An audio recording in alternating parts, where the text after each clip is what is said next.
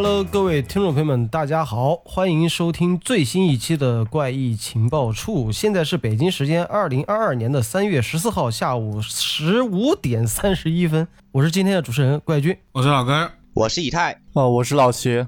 好的，我们今天大家可能会听到我们三个人的声音都有点怪怪的啊，给大家解释一下，因为深圳在三月十三号那天晚上发布了一个全新通知，就是整个深圳呢，公交、地铁还有所有的小区都进行了非必要不出门的这样的一个政策，所以说我们现在就进入到了居家办公的状态。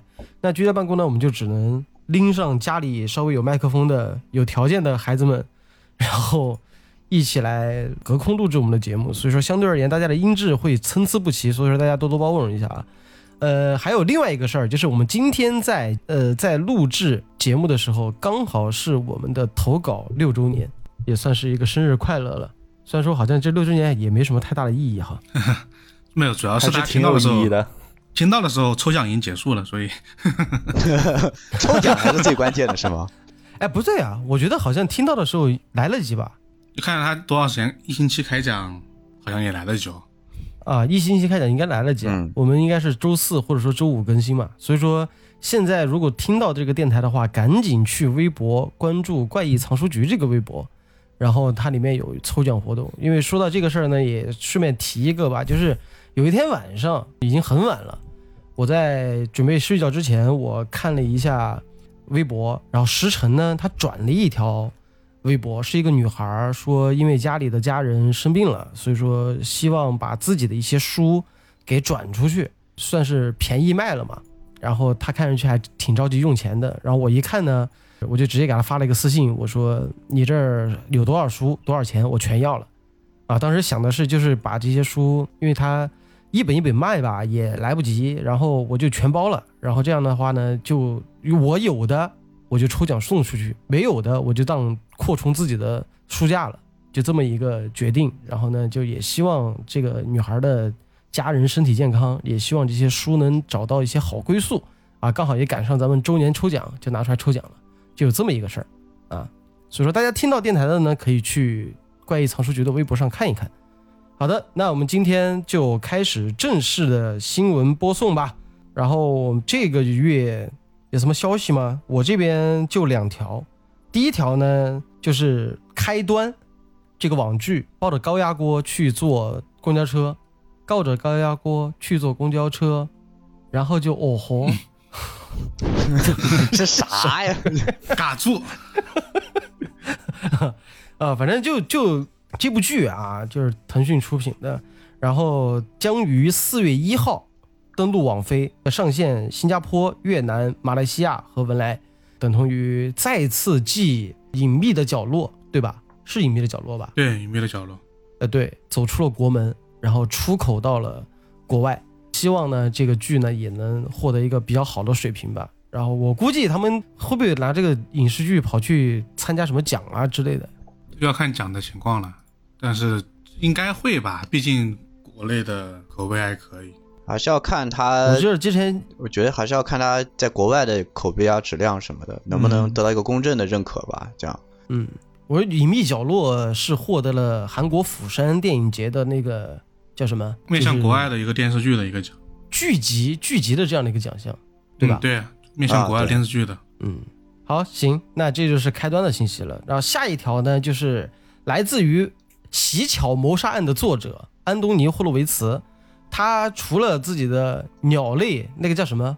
是是叫鸟类谋杀案系列吗？鸟类谋杀案系列吗，他自己没这个名字，对，啊，但我们给他冠以的名字啊，就是安东尼·霍洛维茨呢，他自己有一个座中作，起码是这两部是做中作系列的，一个是《喜鹊谋杀案》啊，在我们的那个弗莱格内部，我们就叫它《喜巧谋杀案》，嗯然后第二本呢是《猫头鹰谋杀案》，这两本都是属于做中作系列的。嗯然后它还其实还有另外一个系列，它这个系列呢叫做，其实之前我们把它叫做什么呢？关键词是谋杀，关键句是死亡，有这么一个剧，但是后来出版社给它的这个称呼叫做霍桑系列。我最早看到这个新闻的是霍桑系列出第四部啊，我说 这是穿越了这是吗这？是陈小青 这是陈小青的书要再版了吗？这是华斯比又又开始又开始活跃了吗，就是发现其实不是啊，这个是安东尼·霍洛维茨的另外一个系列的主角啊，他们叫做霍桑，也是霍桑探案。然后这个系列刚才说了，它的第一部叫关键词是谋杀，然后第二部呢叫关键句是死亡，第三部战役的名字叫做谋杀路线，因为它那个叫哦什么 to killer，呃 A lie 就是 to kill 好像是呃谋杀线路不叫 killer 啊，啊，就谋杀线路。然后现在呢，第四本叫做 the 什么 of 什么什么什么什么什么，叫约等于什么杀人诛心的用法。就是这条新闻，就是关于他第四本作品，就叫那个 the 什么什么什么 of 呃什么什么什么什么啊，他距离出版还有五个月。然后安东尼呢，他已经创作了八万字，然后括弧六天前还是七万字，嗯，六天前七万字，也就等同于六天写了一万字。那这个产量算低算高呢？我觉得算低，因为我我光昨天一天我就写了两万字，哦，我不知道啊，这毕竟要创作嘛。还是算高的吧。啊然后这儿这儿写了就是，而第八万个字恰好就是凶手的名字。哎呦，啊，排的这么好然后？另外对，这可是赶巧了这个控制水平可以。然后另外，新兴出版社将在近日发表安东尼的采访，就是有对他一个采访，因为安东尼·霍洛维茨怎么讲呢？就是最近又火了一把，就是热度又起来一把，就是因为《乞巧谋杀案》的电视剧电视剧啊，也获得了很高的口碑啊，再加上他自己就是这部剧的编剧，所以说呢，新兴出版社就是疯狂在微博上就是会营销啊，就是这部书这么好看，你们不看看吗？就是一定要看看，因为很多影视的相关的 UP 主和公众号都会去夸这部剧，那一夸就会捎带脚说这本书，那一说这本书，那就会辐射到新兴出版社。啊，但是说实话，这个剧是真的不错。然后据说啊，里面呢会提到一个就是他一些创作的小妙招啊，就是如何在第八万字写出凶手的名字。啊，这真的是配好还有？书中 不知道瞎说的。然后还有一些书中不为人知的秘密，因为他这两个大系列其实他其实已经构建出了一个非常完整的一个人物关系链了，所以说我觉得他应应该会在里面埋一些巧思吧。而且就是对于这种作家来讲的话，能看看他的创作心得也算是取经了。嗯，然后按照现在新兴出版社说的，就是会在近日发表安东尼的采访，那应该就是文字采访了啊！大家可以关注关注新兴出版社的公众号或者微博，应该有类似于这样的一个一个信息出现了。对，好了，这个就是我的两条信息了，两条资讯好。快啊！对对啊，一个因为我我哎，我真的发现啊，隔空录节目你就会减少互动，对啊嗯，怕重复啊。对，就你会你必须得等这个人把话说完，然后就等着下一个人说话，极其减少了我们说废话的时间。哎呃，确实，好事儿。好，下一位，呃，下一位我来说吧。我这里有两个好消息。第一个好消息就是我们的老朋友马普尔小姐这个系列要重新启动了。啊，什么意思啊？就是阿加莎的版权方邀请了十二位女作家，然后重新创作新的马普尔探险呃马普尔小姐探案系列，然后将有十二个短篇故事。哇，这个听到这个新闻，跟我刚才看到那个霍桑系列出第四部一样，有一种跳跃感，就是这 就是老齐非常中气十足的告诉我们，马普尔小姐系列要重启，要要就是马普尔系列要启动了，然后我整个人反应是啊，剧要重新拍了吗？是那个剧要重新拍了还是怎么回事？然后越听越不对，就感觉啊，这啥活了？对，是他小说要重新这个系列要重新启动了，但这个就是应该算啊同人作品嘛。官方也不算同人，算也不算吧，毕竟这个是版权方邀请的，那也算同人，也算同人吗。就是官方授权同人嘛。对啊，嗯，就跟之前安东尼的那本一样嘛。对，毕竟官方我觉得也不能代表阿比阿加莎吧，就不能完全代表。对，啊，这个倒也是。嗯，因为像之前呃曾经有一本书，这本书叫做《谋杀我亲爱的华生》，好像是这个名字啊。这本书就是官方，就是柯南道尔遗产基金会嗯，授权写作的关于福尔摩斯的同人，然后找了很多作家来写，但是他确实还是同人。安东尼·霍洛维茨也是福尔摩斯的一个官方，就是呃，你可以写福尔摩斯，而且得到了官方的认证。因为现在国内其实也有很多写手和爱好者也会去写一些关于福尔摩斯的呀，或者说波洛的一些同人文，呃，但是呢，都是自己写着玩吧。啊，啊，或者说大家觉得，哎，你这个写的好，你写的不错，但是问题是，如果说你再得到官方的加持，那就不一样了，那就等同于四舍五入柯南道尔复活了。嗯我觉得阿加莎这个也是这样的一个道对，理拿了圣旨，啊，对。而他这是十二个短篇集结成一本书啊，，对，十二个短篇集。然后我还他这几月份大概在今年九月的时候会在英国进行出版，我们还是得等一等的。我觉得那应该是星星会手快一点吧。嗯嗯，呃，那我觉得九月份那不等出版也得等到明年了，如果是引进的话。差不多。应该是，确实差不多吧。应该是。马普尔小姐加起来其实也就十几本的系列，嗯，期待一下吧。期待。但是为什么他们不授权写波洛？啊，波洛已经去世了。嗯，啊，波洛没有嗯续集的，理论上。对啊，哎，但是但是可以写前传啊。哦，也是。哎，那个谁不就写了吗？那个 尼罗河惨案上不就有？去写波罗参加一战的时候，对呀、那个确实算是前传。就波洛的前传一写，一定会改变他的人人物形象跟人设，感觉所以他们他不会这样对，弄。胡子都给剃了，那个都算后传，剃胡子。嗯，那个不算后传，那个算魔改。好，行，下一条新闻。然后第二个消息是关于一部日剧的，然后是由我们的芥雅人主演的一部电视剧，名字叫《骗不了人的男人》。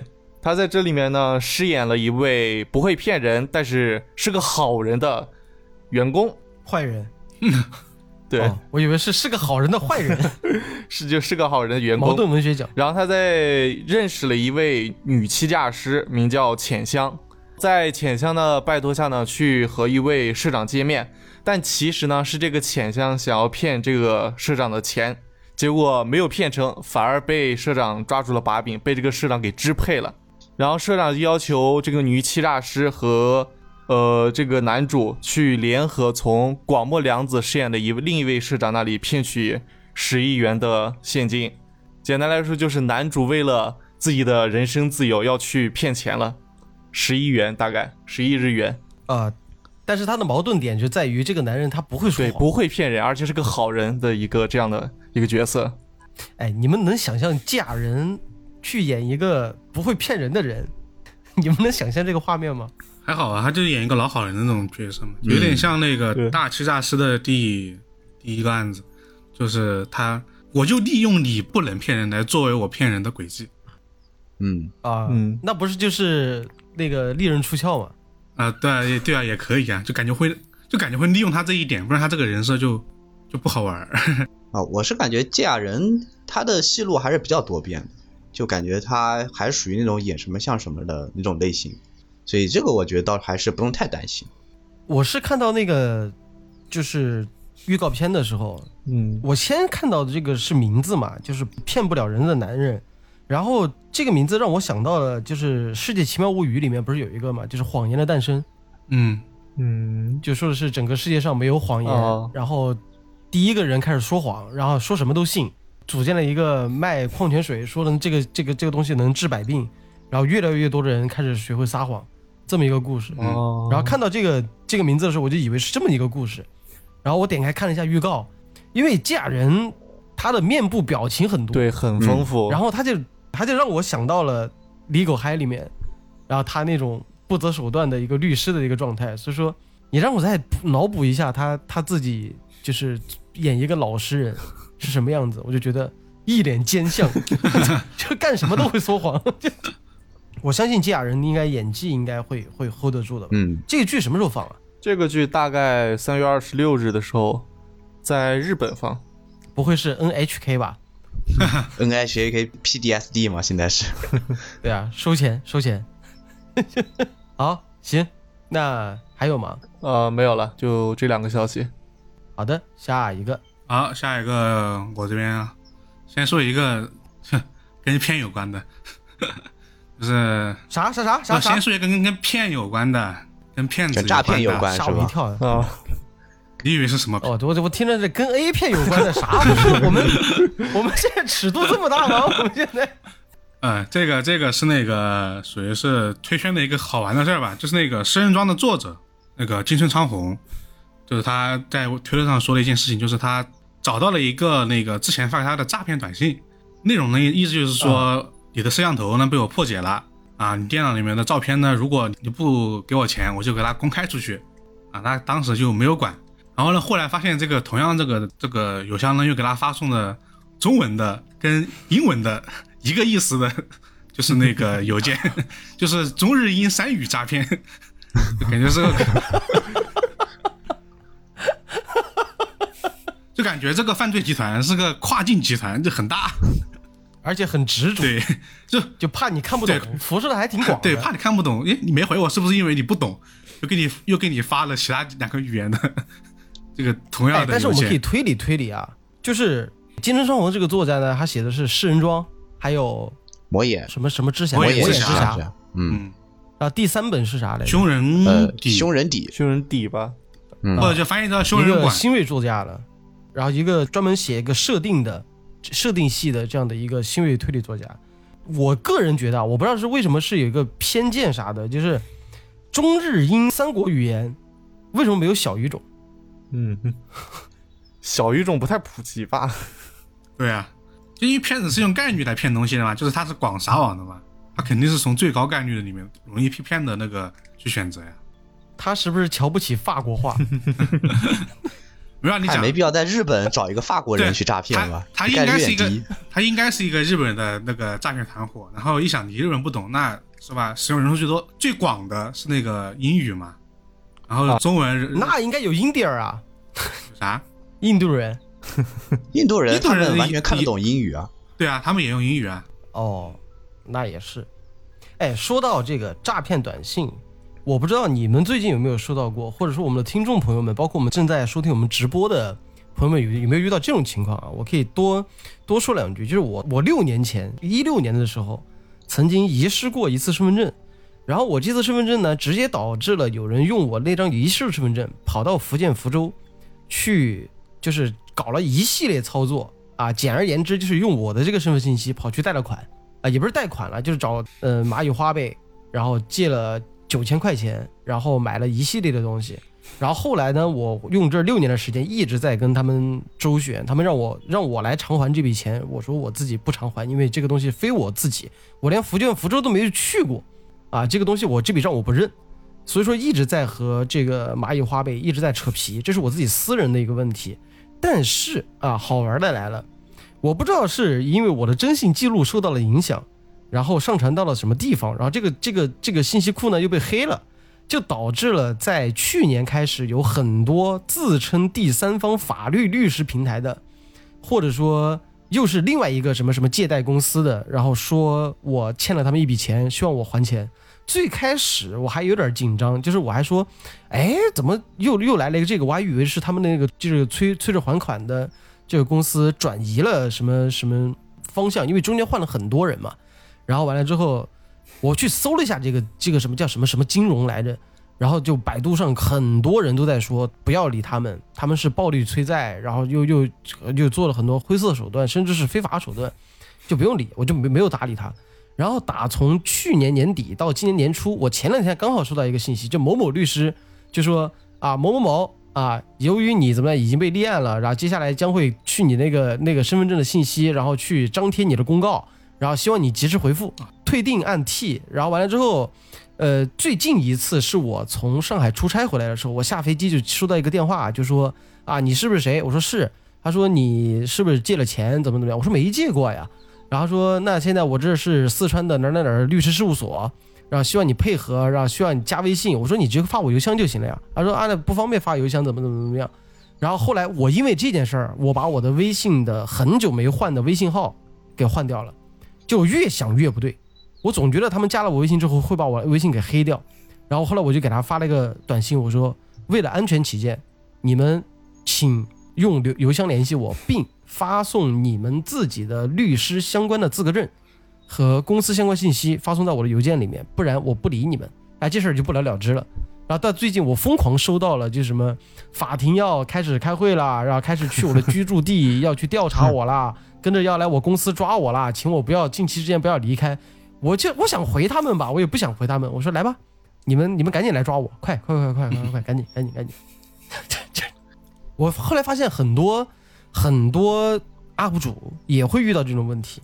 最离谱的是把别人的名字给也给写错了，所以说大家相对而言啊，就是如果说遇到，首先第一个，以请严密的保管自己的个人身份信息，如果有出现身份证遗失的情况，请及时去当地公安局进行备案，因为呢，它第一个是可以帮你注销丢失的身份证，就是没用了。然后第二个呢，也能留底，就是你丢了身份证之后，你马上去补办。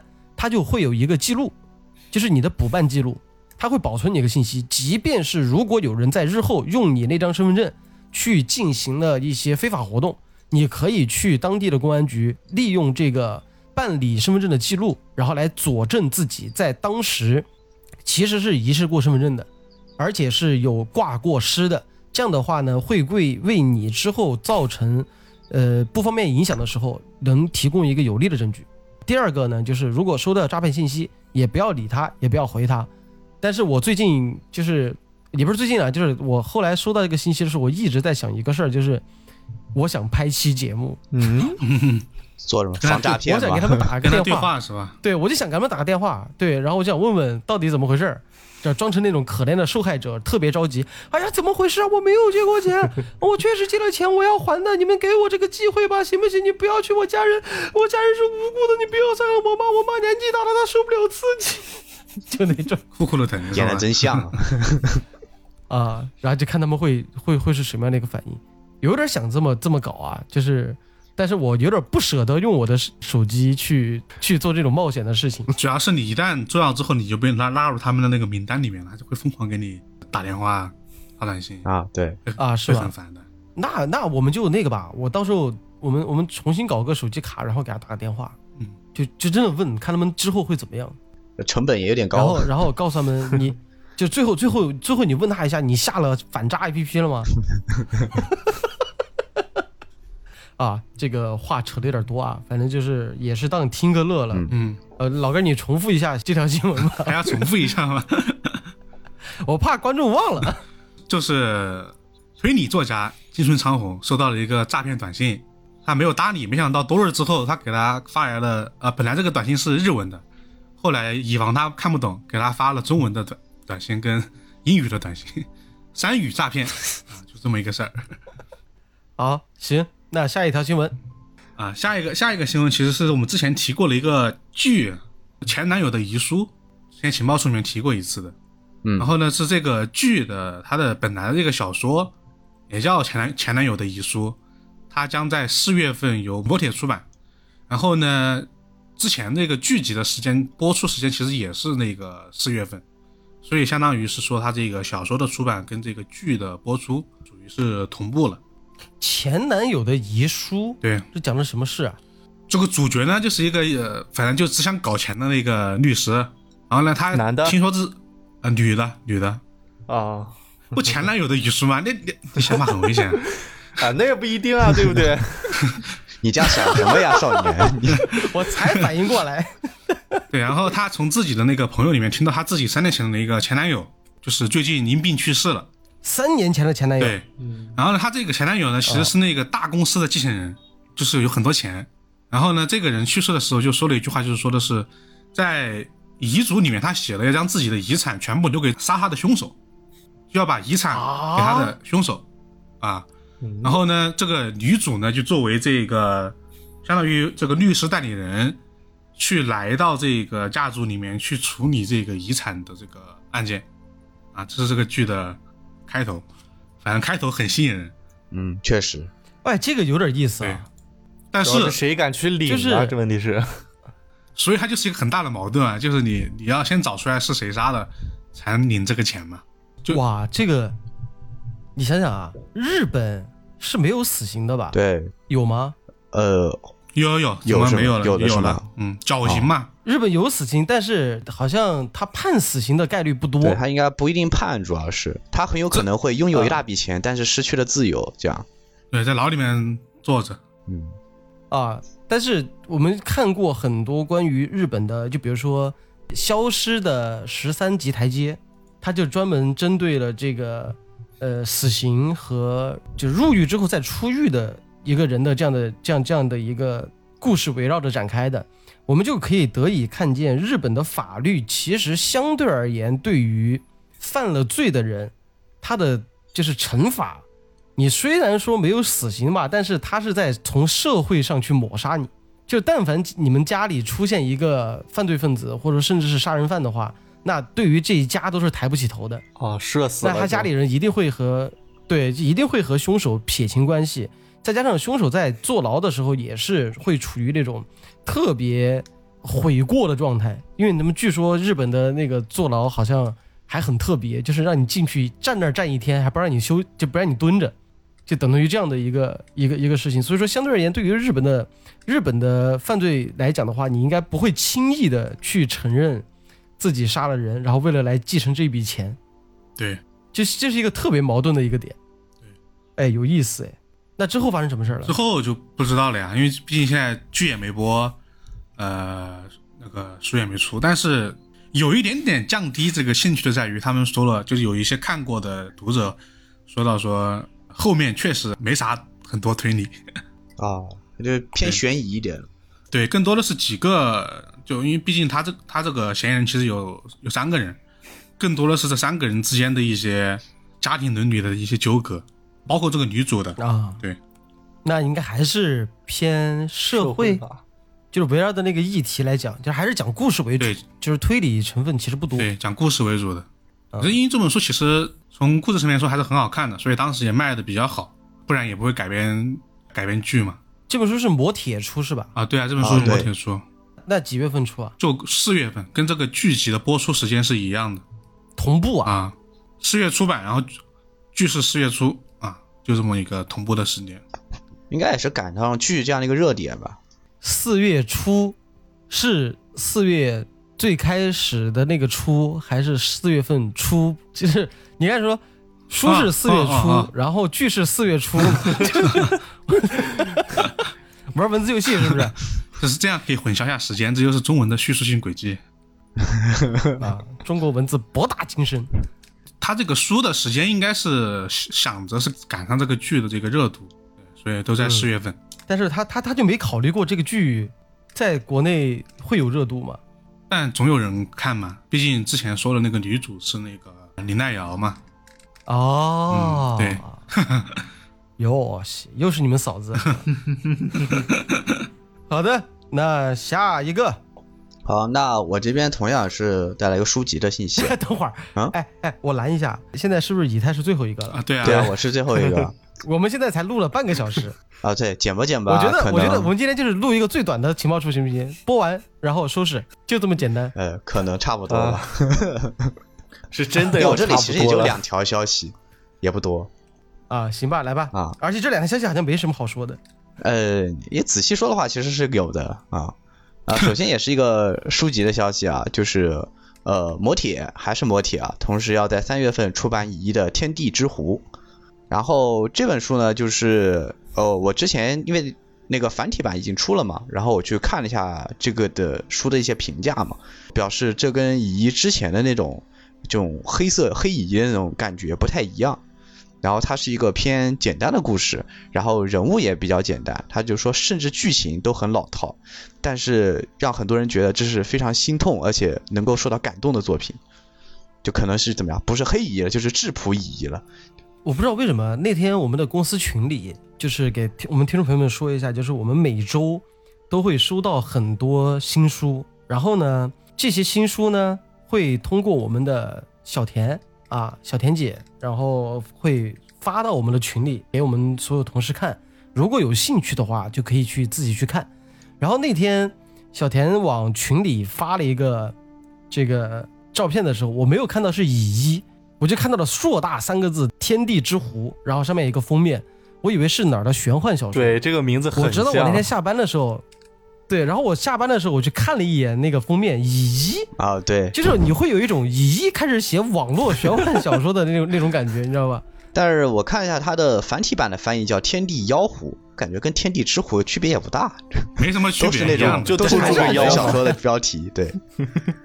确实很然。后这本书大致讲了一个，就是呃，有一个少年啊，他是一个全身缠满绷带，然后散发着应该是原著里说的啊，就是散发着坟墓气息的少年，叫夜幕。然后自小就体弱多病嘛，有一次在独自发烧在家，然后就开始玩了一个叫做召唤狐仙那个游戏，然后呢就招出来一个狐仙叫做早苗。呃，他能够感知天气啊，预知意外啊，还预言了他的一个朋友的死亡。反正就是就是夜幕就对这个狐仙就很崇拜。然后呢，呃，因为他的体弱多病嘛，所以他就想着跟这个妖狐呢就做一个交易，就相当于是让自己身体变好，或者说更加的长寿，就活得更久。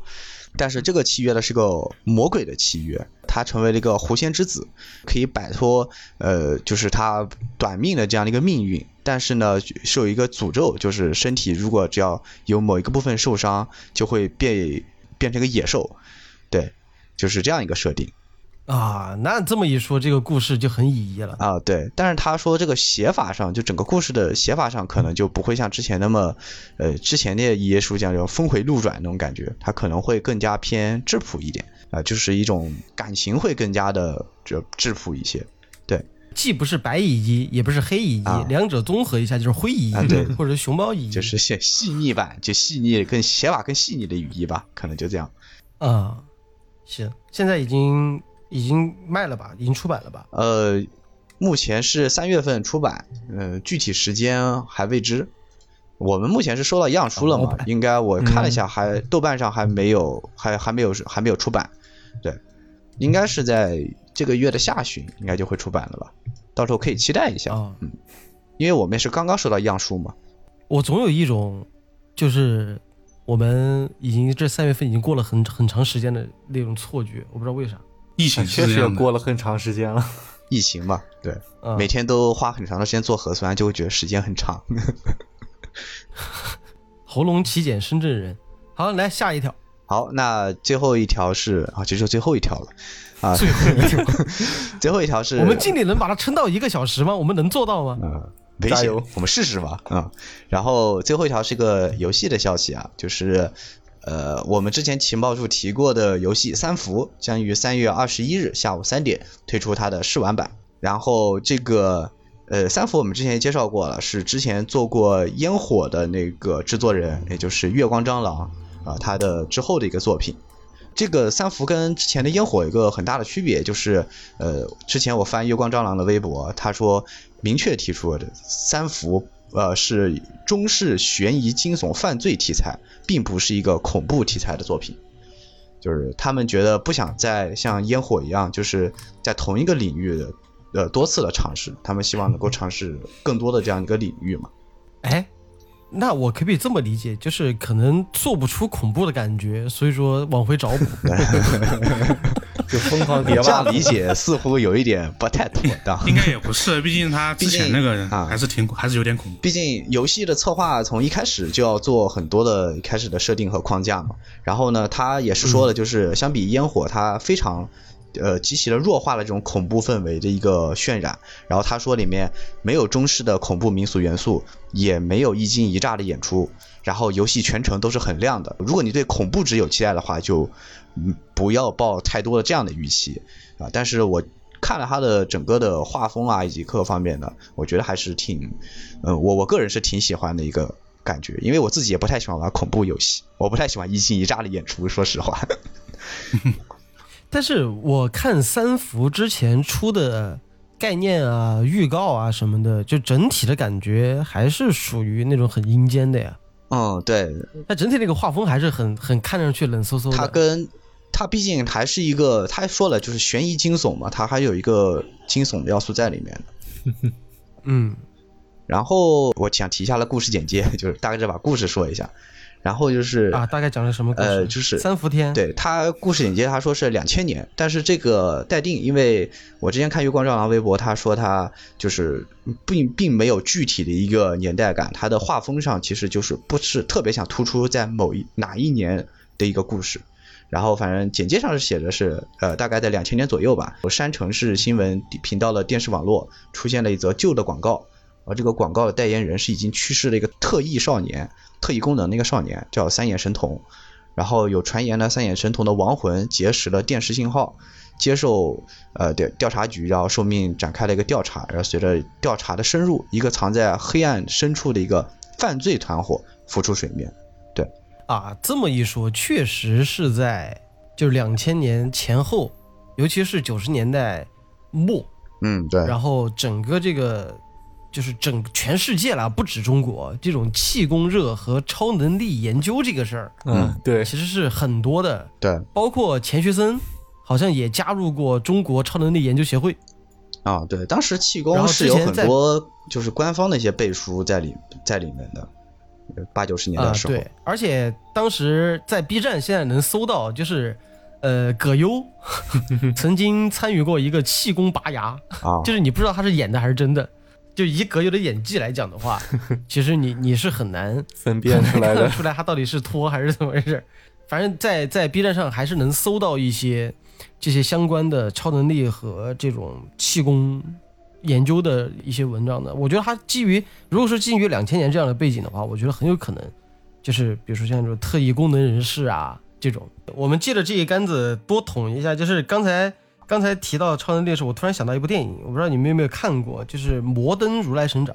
啊我好？像听过刘德华演的那个是吗？对，啊就是他们里面有个情节是，呃，不是里面有一个天蚕角吗？，对，嗯，他们讲的是从香港偷渡到呃大陆这边儿，然后去干嘛来着？我忘了他那个故事的开他们开他们好像是寻宝，去寻宝来着。啊，就刘德华，刘德华和哎另外一个演员叫什么名字？他们俩跑跑去偷渡啊，去去干这儿，然后结果把那个王祖贤啊，一个早年的早年的一个公主给弄醒了，然后一个天蚕角也出现了。之后呢，他们几个人就正常的回了，也是用偷渡的方式回了香港。天蚕角为了追捕他们，然后去坐了一个列车，那个列车就是大陆前往香港去做特异功能讨论的这么一趟列车，然后上面全都是奇人异事，用手指，对，用手指点烟啊，用意念吃药啊，然后各种那种奇人异事。后来我自己再看那个剧的时候，发现里面全都是魔术手法。啊，那里面还出现一个巨巨名场面的，就是天才角不是把那帮人打服了吗？嗯啊，然后坐那儿，然后拿出烟在那儿抽，然后一帮人就拿那那个手指去给他点烟，他就不理，然后啪拿一个拿一个打火机，啪啪自己点，就很嚣张的那个样子。所以说也也能证明当时九几年和这种两千年的时候，整个这个特异功能的这样的一个风，对，就突然隔空想到了这个点。啊，对。然后他应该是，我觉得他更多的是以这个东西为一个引子，然后去展开了一个就是感觉跟犯罪团伙斗智斗勇的一个这样的一个关于鸡胸的一个故事。我觉得有可能啊，但是毕竟它有什么亡魂啊之类的，或者说噱头，或者说这些元素在里面，所以我感觉他会在这方面加一些惊悚的要素。但不管怎么说，还是要看他三月二十一日这个试完那个 demo 出来之后再看具体的这个游戏的情况，因为现在它连 Steam 页面都没有，也没有相关的视频，它是二十一号这些东西将一起发出。嗯，反正这个我是觉得就看试玩的效果了，因为毕竟有烟火珠玉在前，然后大家对他们的新作其实是有期待的，嗯，啊，对，这还是希望能够看到一个很好的游戏体验吧。这次还是横版的吧，二 D 横版。哦，对，依然是二 D 横版。然后他们说，他们未来他们工作室也一直会做二 D 美术加叙事这样的东西，因为他们觉得做三 D 太贵了。因为他其实 他其实算是独立游戏制作人，他他只是自啊，己对，他是找独立游戏。找的人而已。啊，对啊，就是就搭了班子是吧？对他，月光照郎说这个游戏基本上就工作室基本上就他一个人，然后别的基本上就是和外包的和帮忙啊，对外包啊，或者说帮忙啊这样子的，对形式去合作。啊，我刚刚是想说 demo 这个事情，因为现在游戏，因为那个叫什么烟火的时候，我也是先玩了 demo 之后觉得还挺不错的啊。哦，之前那 B B 站不是推了个什么叫暖血嘛，是叫有一个啊，暖血某幻某幻出了啊，打个广告，著名哔哩哔哩 UP 主某幻君做过一个暖血的一个视频，还挺好看的。对，然后是那个游戏也是我去玩了一下试完 demo 之后才决定买的，就我觉得现在这样还挺好的，就是嗯，虽然说你二十四小时内可以退款嘛，但是有时候就是有一个 demo 去试完之后，确实能知道它的一个基本的一个氛围跟品质。嗯，哎，但是不得不说啊，像锈湖这种 demo，就是解你馋的这种，我就觉得不提倡。啊，对，太太短了它，短了，太短了太短了，实在是。呃，之前烟火那个 demo 可以玩四十分钟，我觉得半小时到四十分钟还挺长我。感觉也就图个乐呵了，我是觉得怎么着得半个小时对，半小时是个基础吧，我觉得。半小时也觉得就我觉得有点少。啊，还少吗？但它的游戏整体时长，它的整体时长不长啊，它的叙那种叙事游戏的，就是四到六小时之间。行，那个以太的新闻就到这儿了。啊，对，我的就到这儿了。好了，那我再补充几条新闻吧。嗯，硬撑啊，硬撑。虽然说这几条新闻会和推理没啥关系，但是为了为了让我们的这个时长不要太短啊，我就说说三条吧。啊，对，一一个其实也是推圈的，就是我们之前也说过，就是孤岛书店在三月十二号，就在我们录制的前两天，然后正式的呃歇业了。然后石城呢，还有基丁、路月华，然后一些华斯比，啊、就是当地上海的一些书友们齐聚在孤岛书店，然后又进行了这样的一个算是告别会。然后呢，因为上海的疫情原因，石城呢就放弃了这个就是让大家聚集的这样的一个决定，然后再加上本身有的书友是去不了的，所以说采用了线上直播的方式，啊，为这个孤岛书店然后画上了一个算是遗憾的句号吧。然后本来我自己也打算去的，因为我们当时很早其实收到信息的时候，我们的甜妹就很贴心的附上了三月十二号的机票，啊，但是没想到可能深圳和上海的疫情不相伯仲，所以也就没有去。但是我和私下在和石晨在聊这个天的时候，我其实当时在劝他，我说实在不行你就改期，但是呢，他觉得就是十二号过后这个这个书店就没了，所以说你改期也没什么用，啊，所以说就只能在减少大家人流聚集的情况下，然后确保大家安全的情况下，再为孤岛书店画上一个这样的一个遗憾的句号。嗯，就是这么一条消息。后面两条啊，确实就跟推理没没什么关系了。第一个呢是，呃，华纳的一个游戏新作《哥谭骑士》将于十月二十五号推出。歌坛这个画风，嗯，就是这个画风里面，它里面的主角没有蝙蝠侠，而是罗宾、蝙蝠女、夜翼和红头罩哦，啊。反正这里面混了三个罗宾进去。啊他们他们的对手就是猫头鹰法庭。哦，哦，对，然后这版的画风，说实话，我还真的有点喜欢，因为在这个呃之前不是有说过，呃阿卡姆骑士系列就是有三部曲，然后他们有人关心他的那个也是华纳的嘛，他有没有里面的蝙蝠侠会和这个哥谭骑士有关联啊，世界观共不共通？但是我看了他的预告片之后，我呃发现好像没有太大的关系，而且这个画风好像也不太一样。呃，但是怎么讲呢？就这个游戏出了等于没出啊，因为它不支持中文。我到现在都想不通，为什么那个阿卡姆骑士系列也到至今为止不出不出中文？嗯、很遗憾啊。对，因为疫情原因，我们起码是我们公司没办法在三月十八号 去看新蝙蝠侠的首映了。哎，啊，我看了一下新蝙蝠侠的档期是到四月十七号。如果说呃疫深圳的疫情能够有所缓解的话，我们应该能在这个月月底或者下个月月初的时候，我们还有机会，也许有机会可以看。我觉得吧，有机会去电影院看是有可能有机会的，但是呢，就是蹭不了那个热度了。首映肯定是没了。哎，嗯，对，就首映是没了，然后就就是等剧透呗，看别人怎么说呗。我自己当时为了做节目，其实有故意去 YouTube 上面看一些已经看过首映的人，然后做一些解析，我感觉好像也没什么。它确确实实是一个侦探破案的故事，而且是一个硬汉派推理。它里面是侦探破案啊，嗯一层一层的去抓出谜语人，然后看谜语人背后的阴谋到底是什么样子的。然后据他的主创，就他那个主演啊，就他主演在接受采访的时候，其实有暗示过，呃，不不算剧透吧，他据说啊，就是呃第二部，因为现在这这已经在筹备了，就是猫蝙蝠侠的第二部已经在筹备了，里面的反派应该可能就是猫头鹰法庭。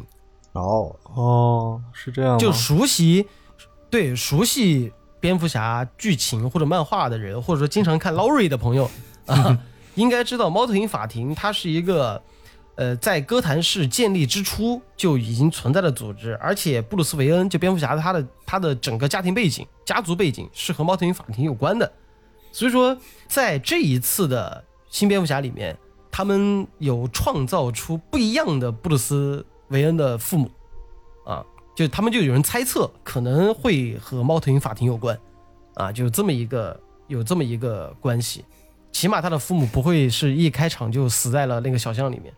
嗯 说的是这次好像没拍那个，哦，没有那一段终于就对没有那段场景了。啊好，那这个最后一条息秀息呢，就是这里面又夹杂了两条新闻。哎呀，你看可以聊的真的好多呀。呃，就是《黑袍纠察队》第三季，啊，对它对对，的海报出现了。它这个第三季应该是在六月份，六月三号上线这个亚马逊亚马逊啊，亚马逊的这个呃视频上。然后呢，我说实话，我第二季看了一半，没有看完。但是呢，放在第三季，我个人觉得应该可能祖国人的戏份应该没了 啊，应该还会有一些，啊，还会有一些。因为最近呢出了一个事儿啊，反正祖国人的扮演者本色出演了祖国人，在一个哪个国家，然后上演了，就是他不仅祖国人，甚至祖安人了，啊。就是斗殴打人，打人，啊。酒吧打人嘛，就在酒吧人。对，打赢了对在？酒吧打人，嗯、他就是打输了住院，打赢了坐牢呗。啊。赢是赢了，只能说选角非常合适了。确实，就就本色演出。然后他关键是最最嚣张的是，他边打的时候啊，据获悉，在当时目击到的人说的是：“你知道我是什么人吗？你信不信我弄死你 看着我的眼睛，他会放激光的。”对，所以说，所以说他这个整体的这个角色就不确定啊。现在因为有没有受到这个负面新闻的影响，在第三季祖国人这样的一个角色，本来祖国人在前两季就不是怎么好登西啊，然后再加上本人呢，在在这个 现实生活中也是完美诠释了这个角色，所以说应该大家对他的抵制和反感应该会蛮多的。嗯但是预告片里还有他不少镜头，所以 之后也不确定。嗯，就看吧，就看吧，因为现在毕竟他这个剧应该是先拍好的，对啊，对，所以说大家拭目以待啊。这个剧呢是个好剧，就是呢作为艺人嘛，还是得把艺德给做好的。我觉得第四季可能真没多少就没他了。毕竟在里面坐着，在里面蹲着噻。对，所以打赢了是吗？好了，那就没有别的新闻了吧？好像没了。满打满算啊，也没有撑到撑到一个小时，减吧减吧，我们估计是本次应该是我们录制的最快的一期电台了，因为希望大家见谅，因为在疫情期间我们居家办公，没办法正常的去交流，说一些废话，所以说就导致了我们出了新闻就特别的实在啊。虽然说我后面加了好几条一些水的新闻，但是也没有不足以撑住一个小时，希望大家多多包涵，也希望呢现在的疫情赶快结束，也希望你看现在啊、吉林，然后上海这个上海、北京啊各全国各地其实很多出现了疫情大爆发，那这个是我们很很不想看到的，因为这个疫情也给我们生活带来了非常多的不便。那希望这个疫情早日结束，也希望收听我们的听众朋友们和正在收听我们直播的朋友们。注意安全防护，照顾好自己，也照顾好家人，这是最好的。那以上呢就是我们今天的怪异情报处的全部内容。那我是主持人怪军，我是老根，我是以太，呃，我是老齐，好，那我们下期再见，拜拜。拜拜啊。真的做的太快了。主要是不好接话。Je me ris de leur vie de punaise écrasée.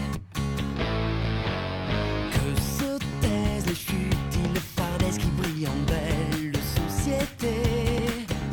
Je suis fort à mon aise dans les crimes de l'aise, majesté.